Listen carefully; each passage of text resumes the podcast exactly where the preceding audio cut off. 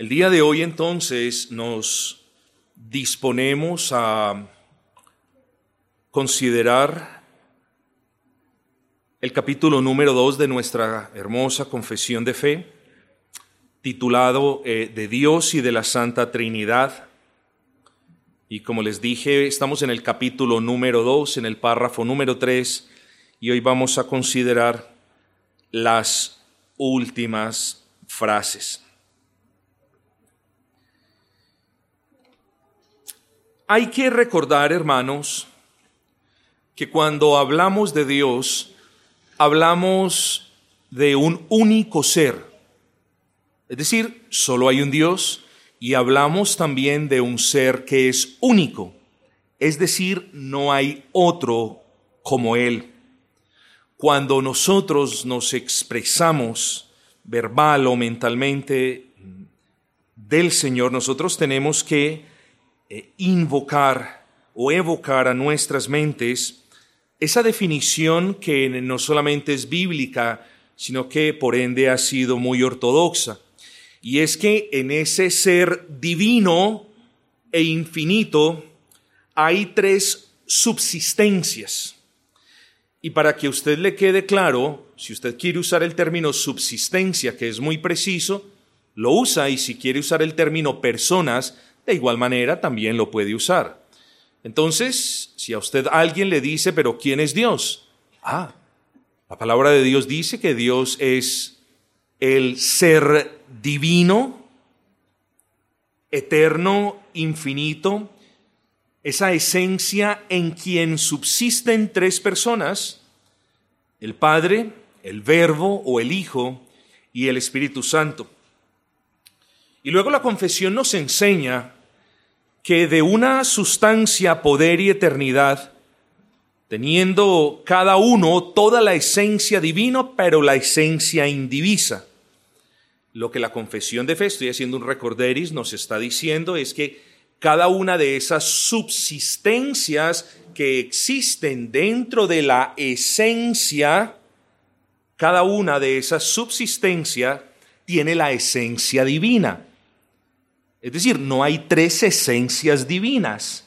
Hay tres personas que subsisten en una única esencia divina.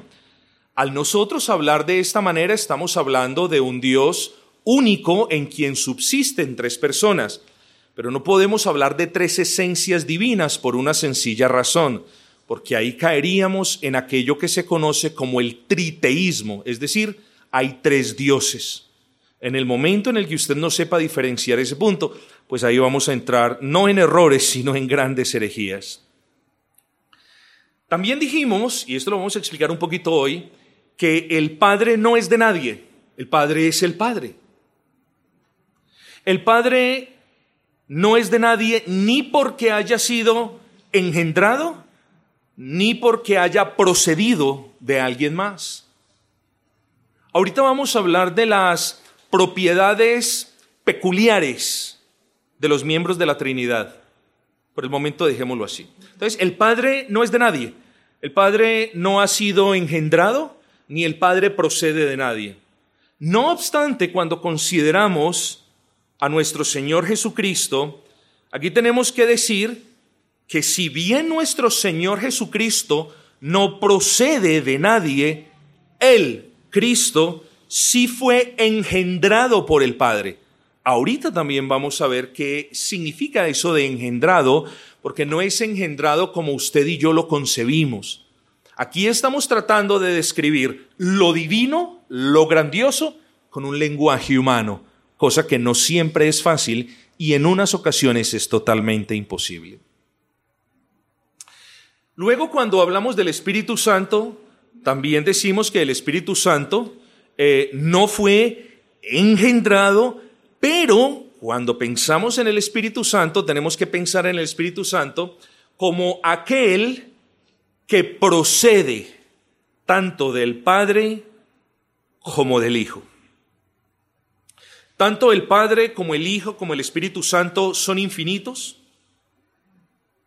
son sin principio y por tanto son solo un Dios que no ha de ser dividido, dice la confesión, en naturaleza, sino distinguido por varias propiedades relativas peculiares que ahora lo vamos a ver. Entonces, mis hermanos, vamos a repasar brevísimamente otros asuntos y ya entramos de lleno en lo que nos concierne en la tarde de hoy. ¿Qué es Trinidad? Es Dios. La próxima semana, puedo que me le robe un poco de tiempo a nuestro hermano Harold, pero la próxima semana argumentaré que no es posible hablar de cristianismo sin hablar de Trinidad. Puede que existan cristianos equivocados en la manera de adorar. Puede que existan, y lo reconocemos, cristianos equivocados en la eclesiología. Pero que pueda existir un cristiano que niegue la Trinidad, yo espero probarle satisfactoriamente que no puede existir un cristianismo sin la Trinidad, porque la redención de las almas de los que hoy somos creyentes por la gracia de Dios solo se puede concebir desde un punto de vista trinitario. Aparte de la Trinidad, no puede existir una redención como la que vemos en la Biblia. Espero, hablarles de eso la próxima semana. Cuando se habla de esencia, se habla de la deidad, y cuando se habla de la subsistencia, se hace referencia a las personas de la deidad. Luego, en un sentido más básico, la Trinidad es una única esencia divina en la que subsisten las personas del Padre, del Hijo y del Espíritu Santo. Voy a saltar varias cosas. Pero una cosa, hermanos, que no sé, ya no me acuerdo, ese es el problema de no darle un seguimiento a estos asuntos, pero no hemos considerado aún un término que es la simplicidad de Dios. Nosotros no somos seres simples. Cuando hacemos referencia eh, o cuando decimos que nuestro Dios, el Dios Trino, es un Dios simple, no confundamos ese simple con, pues, desabrido, o simple como que, uh, tan simple la persona, conoce poco. No, simple en el sentido de que no tiene partes. En Dios no hay partes. El Padre no es una parte, el Hijo no es una parte y el Espíritu Santo no es una parte de Dios. Los atributos no son partes de Dios. Nosotros sí podríamos hablar de partes. De hecho, la teología argumenta eh, la, eh, la dicotomía o la tricotomía en términos de eso, de partes. Somos una unidad, tenga cuidado con eso. Somos una unidad. En este púlpito hacemos referencia de manera constante de las facultades del alma, eh, pero no piense en esas facultades como Ah, la mente entonces queda allá, allá arriba, el corazón queda aquí. Usualmente hacemos esas referencias, hermanos. Es más, usualmente decimos que la información llega a la mente, pero no baja al corazón. Y yo entiendo que esa es una manera coloquial de, argumentar el punto, ¿cierto? Pero, pero no pensemos que es que hay como un conducto entre la mente y el corazón, ¿cierto? Veamos el ser humano como una unidad, no obstante como una unidad compuesta de una parte material tangible, de una parte intangible o inmaterial que es la espiritual. Dios es simple, recordemos, así que en Él no hay partes, no hay componentes, en Él no hay divisiones. Cada una de las personas de la Trinidad, eso ya lo argumentamos, hermanos, lo argumentamos por la palabra, muchos versículos esgrimimos, cada una de las personas de la Trinidad son iguales en poder, en honor, son iguales en su divinidad. La una no es más grande ni más eminente que la otra. Ah, pastor, pero entonces, ¿cómo el Hijo, si es engendrado eternamente del Padre, cómo el Hijo va a ser como el Padre? Ah, ahorita lo vamos a ver, espero darles una respuesta también satisfactoria. No piense que satisfactoria es, oh, lo comprendí a la perfección. Satisfactoria desde el punto de vista teológico. Hay cositas que las vamos comprendiendo con el tiempo, otras cositas que las aprendemos o las comprendemos ya. Entonces, dentro de la esencia divina, dentro de la Trinidad, no hay partes, no hay divisiones. Eh, subsisten tres personas allí. Entonces, hablamos, eh, hermanos, de que el Padre es diferente del Hijo, el Hijo del Espíritu Santo y el Padre del Espíritu Santo. No diferentes en deidad, ni eternidad, ni en sus atributos. La confesión de fe deja claro en eso. La confesión de fe nos hace una advertencia de que no podemos dividir a Dios.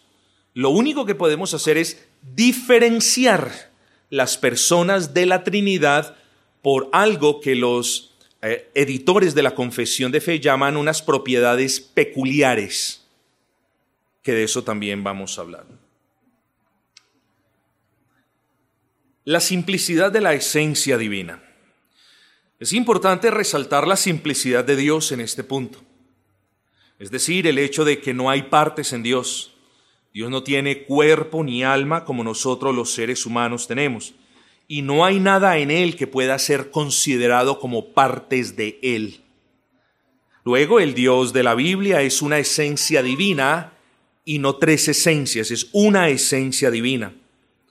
Tampoco podemos decir que hay tres esencias, lo cual, como les dije, nos llevaría a un triteísmo, que es una forma de politeísmo que argumenta que hay tres dioses, que el Padre es Dios, el Hijo es Dios y el Espíritu Santo es Dios.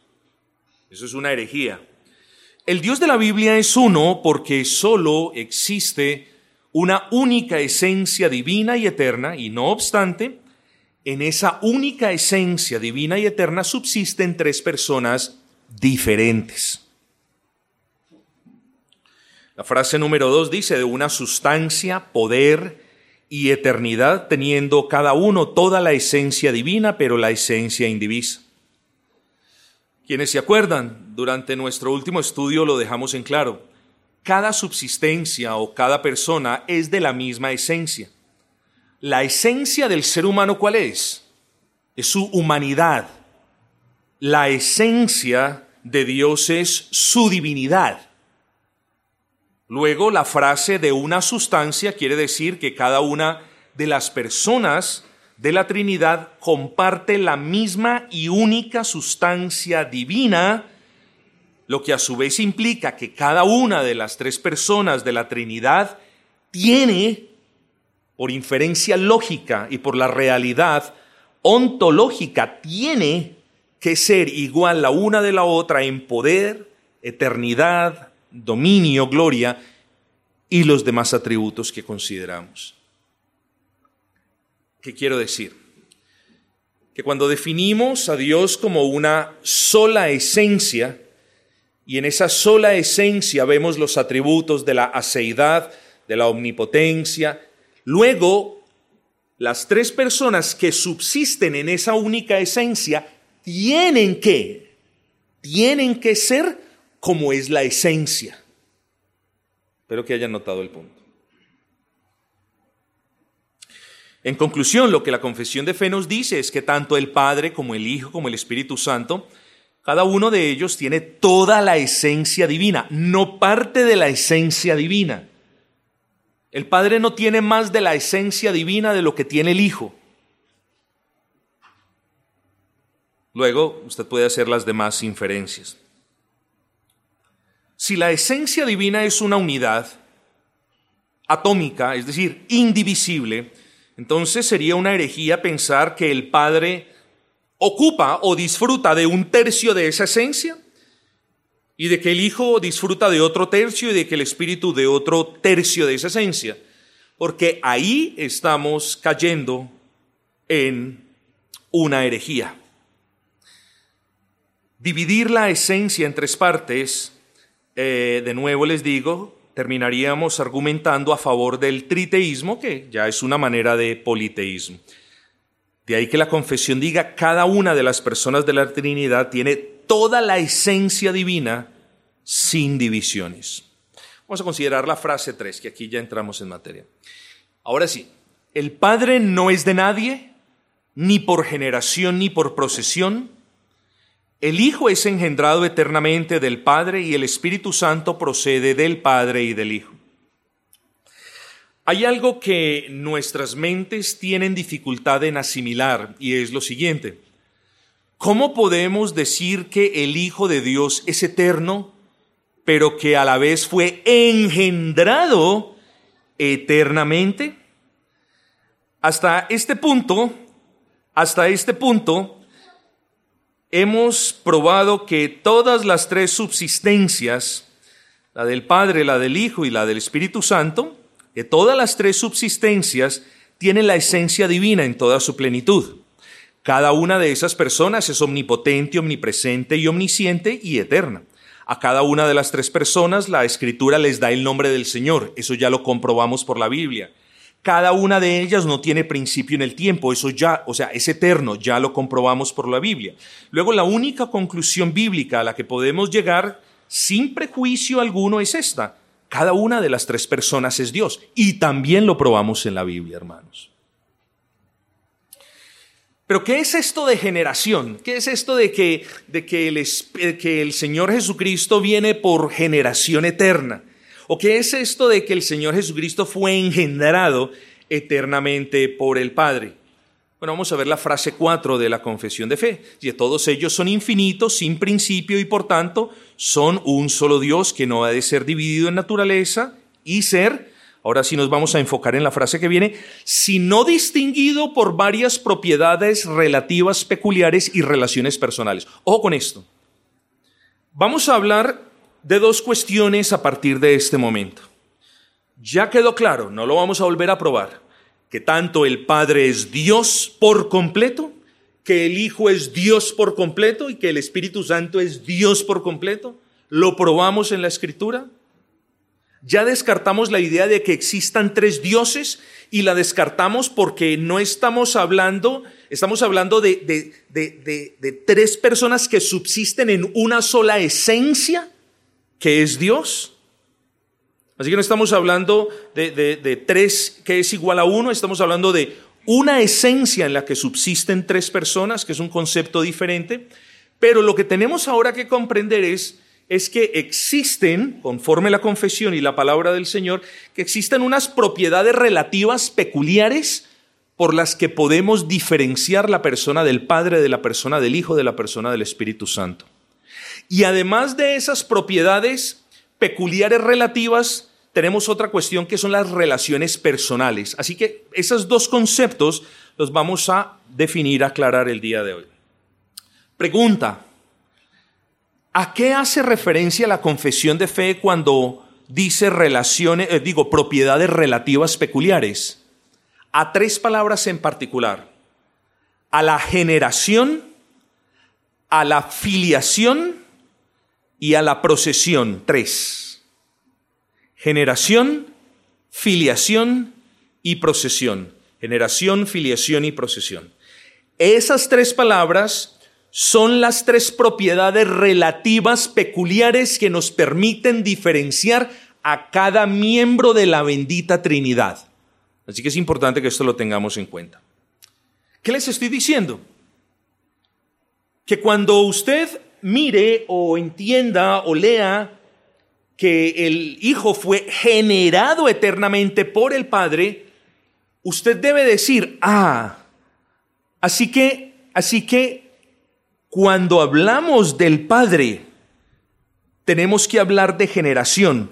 Solo del Padre se puede decir que Él es el principio sin principios y Él es aquel que no, que no fue engendrado de nada ni de nadie. De ninguna de las tres personas de la Trinidad se puede decir que engendró eternamente eh, al Padre. Del único que se puede decir que engendró al Hijo es del Padre. Luego, luego la generación es un atributo peculiar que solamente es atribuible al Padre. Ahora, ¿qué significa eso? ¿Cierto? Entonces, ya, sabemos, generación, filiación y procesión. Generación, filiación y procesión. Generación, el Padre es el principio sin principios. Pero vamos a ver, ¿qué es eso de ¿Qué significa eso de que el Padre engendró al Hijo? ¿Acaso significa que el Padre creó al Hijo? No. Si el Padre hubiese creado al Hijo, el Hijo no es Dios, tiene que ser una criatura. Si el Padre hubiese creado al Hijo eh, como nosotros lo solemos comprender, entonces el Hijo tiene que ser menor que el Padre. Entonces, ¿de qué manera? ¿De qué manera el Padre engendró al Hijo? Mis amados, la generación eterna atribuible solo al Padre, la generación eterna atribuible solo al Padre, no es el equivalente del acto de la creación, de lo que nosotros concebimos como creación. Cuando usted lea que el Padre engendró al Hijo, la idea, escúchenme esto, con lo que les voy a decir a continuación no les voy a decir que eso es muy fácil de comprender, pero esa es la postura teológica por siglos y bíblicamente hablando es la manera de hacer una apología ortodoxa de la Trinidad. Así que cuando usted escuche que el Padre engendró al Hijo, la idea que usted debe formarse es la que es la de que el Padre le comunicó, le comunicó a su Hijo la esencia divina de manera plena y absoluta. Pastor, ¿desde cuándo? Ah, desde la eternidad pasada. ¿Es eso fácil de entender? No, porque nuestras mentes son así de diminutas, hermanos. Y estamos hablando de cuestiones elevadísimas, de cuestiones relacionadas con la esencia divina. Pero estos atributos los debemos tener en claro. Vuelvo y le repito. Oiga, ¿y cómo fue que el Padre engendró al Hijo? Los herejes dicen unas barbaridades que no son dignas de repetir y lo digo con respeto, y los ignorantes entonces lo más fácil que les queda es decir, el Padre creó al Hijo, por lo tanto el Hijo es Hijo porque el Padre lo creó. No dice la ortodoxia ni lo que vemos en las escrituras. Recuerden que primero me tomé la molestia de probarles que tanto el Padre es Dios como el Hijo es Dios como el Espíritu Santo es Dios. Luego, el uno no es menor que el otro. Hay una diferencia de operaciones cuando venimos al teatro de la redención y cuando miramos la obra redentora desplegada a lo largo de la historia. Hay una sujeción, así tenía que ser, pero en Dios, en la esencia divina, no existen estas diferencias. Luego, cuando a usted le pregunten, pero oiga, pero ¿en qué sentido el Padre, en qué sentido el Padre engendró al Hijo? Ah, bueno, ahí es donde miramos a aquellos ortodoxos que tuvieron mucho más gracia de la que nosotros podamos tener, y ahí es donde copiamos una definición bíblica, y es que el Padre engendró al Hijo en el sentido de que en la eternidad pasada el Padre le comunicó la esencia divina al Hijo. Si lo articulamos de esa manera, noten ustedes, si lo articulamos de esa manera, no hay un solo instante en la eternidad pasada donde el Hijo no haya sido Dios. ¿Sí lo ven? Pero si lo decimos que la generación es solamente que hubo una comunicación de la esencia divina del Padre para con el Hijo, tenemos que decir, hermanos, ojo que si lo ponemos así, entonces estamos, estamos, estamos presuponiendo que hubo un momento en el que eso no era así y llegó a ser así pero tenemos por eso que complementar esta definición con en la eternidad pasada. Por eso, cuando usted tome un libro de teología sistemática, fina, moderna, confiable, usted va a encontrar que la generación de Cristo fue una generación eterna. Es decir, en la eternidad pasada, el Padre le comunicó la esencia divina al Hijo. Yo no les pido que sea cierto pero eso es lo que es, hermanos, y no hay mejor manera ni más sencilla de probarla. Ahora, ahora, ahora, ahora. No, sé si con lo que voy a decir a continuación los complique más, ah, espero que no, pero esa comunicación de la esencia eh, ocurre al interior de la Trinidad. Digámoslo así, a falta de un mejor término.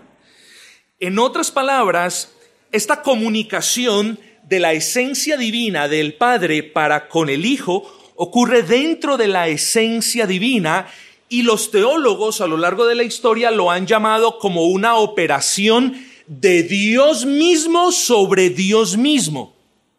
Algo que la ortodoxia llama ad intra. Ad intra o la operación de Dios sobre Dios. Son cosas complejas, hermanos. Cosas complejas. Ad intra, ¿cierto? Es la operación de Dios en Dios. El engendramiento del Hijo por parte del Padre es una operación ad intra. Ocurrió al interior de la única esencia divina. A diferencia de las operaciones ad extra, en las que Dios ejecuta, digámoslo así, de, su esencia para afuera. ¿Y quién me da un ejemplo de una operación ad extra? La creación, la providencia, la redención. Pero ad intra es la operación no de Dios para con su creación o para afuera, como lo que podemos ver en la creación y redención, sino ad intra es la operación de Dios en Dios. Y eso fue lo que ocurrió. Cuando hablamos de generación eterna, hablamos de ese acto soberano que ocurrió en la eternidad pasada, en el que el Padre le comunica la esencia divina al Hijo. Ya no lo repito más. Eso es.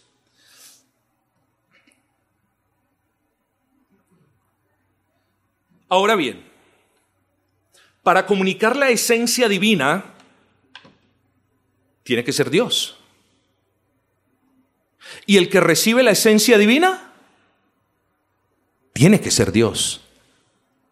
Luego, tanto el que comunica, el que engendra, como el que es engendrado, tiene que ser Dios. No dos dioses, un solo Dios porque es una esencia indivisible. La segunda propiedad peculiar, particular, es la filiación. Recordemos las tres propiedades. Generación, solamente atribuible al Padre, y filiación, bueno, falta procesión. La segunda es filiación. Y solamente se puede decir del Hijo. La segunda propiedad peculiar es solo atribuible a la subsistencia del Hijo. Esta propiedad particular del Hijo recibe el nombre de filiación y se define en términos de que el Hijo fue eternamente engendrado. Así las cosas, solo del Hijo se puede decir que fue engendrado eternamente por el Padre. De esto se concluye que solo el Hijo tiene una relación filial con el Padre desde toda la eternidad. Generación, el Padre engendra al Hijo desde toda la eternidad. Generación, la propiedad peculiar atribuible solo al Padre. Pero luego venimos a la filiación, que es la propiedad peculiar atribuible solo al Hijo. Y recuerden, solo del Hijo se puede decir que habiendo sido engendrado eternamente por el Padre, Él y solo Él sostiene una relación filial eterna con el Padre. Nadie más. Pero luego venimos a hablar de la procesión. Y la procesión solamente es atribuible al Espíritu Santo. Procesión esto no lo digo como un chiste, sino que cada vez que escucho esa palabra, me acuerdo de, aquellos días donde, cierto, como a punta de pellizcos nos hacían salir a las procesiones y no puedo hacer memoria en casi mis 50 años de algo más aburrido y harto que la procesión. Pero cuando hablamos de procesión, que es la tercera y la última de las propiedades relativas peculiares, eh, hacemos em, referencia a lo siguiente. El Espíritu Santo procede tanto del Padre como del Hijo. O el Espíritu Santo, ojo, ojo con esto, el Espíritu Santo no es creado ni engendrado ni por el Padre ni por el Hijo. Creado solamente Dios. Quien engendró, eh, digo, Excúsenme. Engendrado solamente Cristo. El que engendró solamente el Padre. Pero cuando hablamos de procesión, decimos que el Padre viene por generación, el, el Espíritu Santo viene por generación eterna, tanto de la persona del Padre como del Hijo. Luego, si usted se sienta solamente un minuto a mirar quién fue primero, usted no lo va a poder determinar, hermanos. Y luego si usted emplea otro minuto pensando eh, quién es Dios de los tres, si usted entendió lo que yo dije, de que el Padre es el principio sin principios, y si usted entendió que el Padre engendró eternamente al Hijo, es decir, no ha habido ningún momento en la historia, en la eternidad pasada, donde el Hijo no haya sido Hijo y de que el Espíritu Santo procede eternamente tanto del Padre como del Hijo, usted ahí va a notar que las tres personas son igualmente divinas, igualmente divinas, vuelvo y repito. Usted puede notar un texto, Juan 15, 26, solamente lo, lo, doy en este caso. Pero cuando venga el consolador a quien yo os enviaré del Padre, el Espíritu de verdad, dice, el cual procede del Padre.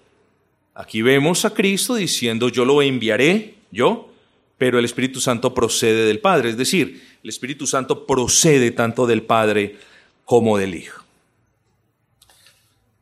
Luego, hermanos, eh, habiendo ya visto, aunque muy por encima lo reconozco, habiendo definido esas propiedades peculiares, ahorita tenemos que hablar de, de esas varias relaciones personales, que esto sí es sumamente básico. Entonces, eh, lo que distingue los miembros de la Trinidad son las propiedades peculiares. El Padre se distingue del Hijo por la generación, el Hijo se distingue de los demás por la filiación y el Espíritu Santo por la procesión. Pero ahorita venimos a hablar de, esta, de este segundo set de cuestiones o de, de propiedades y estas son las relaciones personales. Y esto es obvio, hermanos queridos, porque tenemos aquí la del Padre, la del Hijo y la del Espíritu Santo, ¿cierto? La primera subsistencia es el Padre en virtud de que Él engendró al Hijo desde la eternidad pasada. La segunda subsistencia es el Hijo en virtud de haber sido engendrado eternamente por el Padre. Y la tercera subsistencia es el Espíritu Santo, quien recibe la esencia divina completa e indivisa tanto del Padre como del Hijo. Hermanos, estos asuntos son claves al momento de probar que las tres personas no son diferentes manifestaciones de Dios o diferentes modalidades en las que Dios se muestra al hombre, sino que son tres personas eternas, divinas, unidas, iguales en poder, honor, gloria y los demás atributos, pero a la vez diferenciables la una de las otras por esas propiedades peculiares que vimos. Engendrar, la, filiación y la procesión, y por esas propiedades relacionales como uno es el padre del otro, el segundo es el hijo del primero, por ponerlo de esa manera, y el tercero procede de ambos. Si se dejan de lado, hermanos, estas propiedades peculiares y si se ignoran estas relaciones personales entre los miembros de la Trinidad, se caerá de inmediato en una de las muchas variaciones de la herejía modalista, que a su tiempo dieron luz a las herejías unitarias. Hermanos, eh, es mucho lo que hay por decir pero creo que por ahora era muy importante que siendo bautistas confesionales, yo les tratara de elaborar un poquito más qué quiere decir esa frase número 3, 4 y 5 del párrafo 3 del capítulo 2 titulado de Dios y de la Santa Trinidad. Hermanos, yo quedo satisfecho de lo que he dicho. Hay veces uno se equivoca, gracias al Señor por eso corregí pero quedo satisfecho de que se ha explicado de la manera más sencilla que se ha podido. Pero estas son cuestiones, hermanos, con los que la Iglesia ha batallado. La ortodoxia ha abrazado estos conceptos, yo se los he desmenuzado un poquito para que ustedes lo consideren, pero es así, hermanos. Hay otras personas que creen absolutamente lo mismo y que lo ponen de una manera diferente. Yo he decidido utilizar los términos de la ortodoxia. ¿cierto? Particularmente esas propiedades, es la generación, la filiación y la procesión, hermanos. Entonces termino aquí, Dios mediante. Ya cuando nos veamos el próximo mes, eh, ya comenzamos el capítulo número 3 de la confesión de fe. Hermanos, eh, este es un buen tiempo para que hagamos preguntas si es que existe alguna pregunta. Hay preguntas que seguramente no las podré responder porque no las conozco, hermanos. En otras preguntas quizás sí pueda decir, lo voy a investigar y te lo, ya me reporto. Pero hay otras cositas que eh, nosotros abrazamos por fe basados en toda la información de la Biblia. Y la Biblia no nos habla de tres dioses, nos habla de un Dios, de una esencia divina, repito, en la que subsisten tres personas, iguales en divinidad, en, en honor, poder, pero diferenciables por unas propiedades tienen que ser diferenciables, tienen que ser diferenciables. Si no son diferenciables, entonces, estamos cayendo en la herejía del, eh, eh, unitario.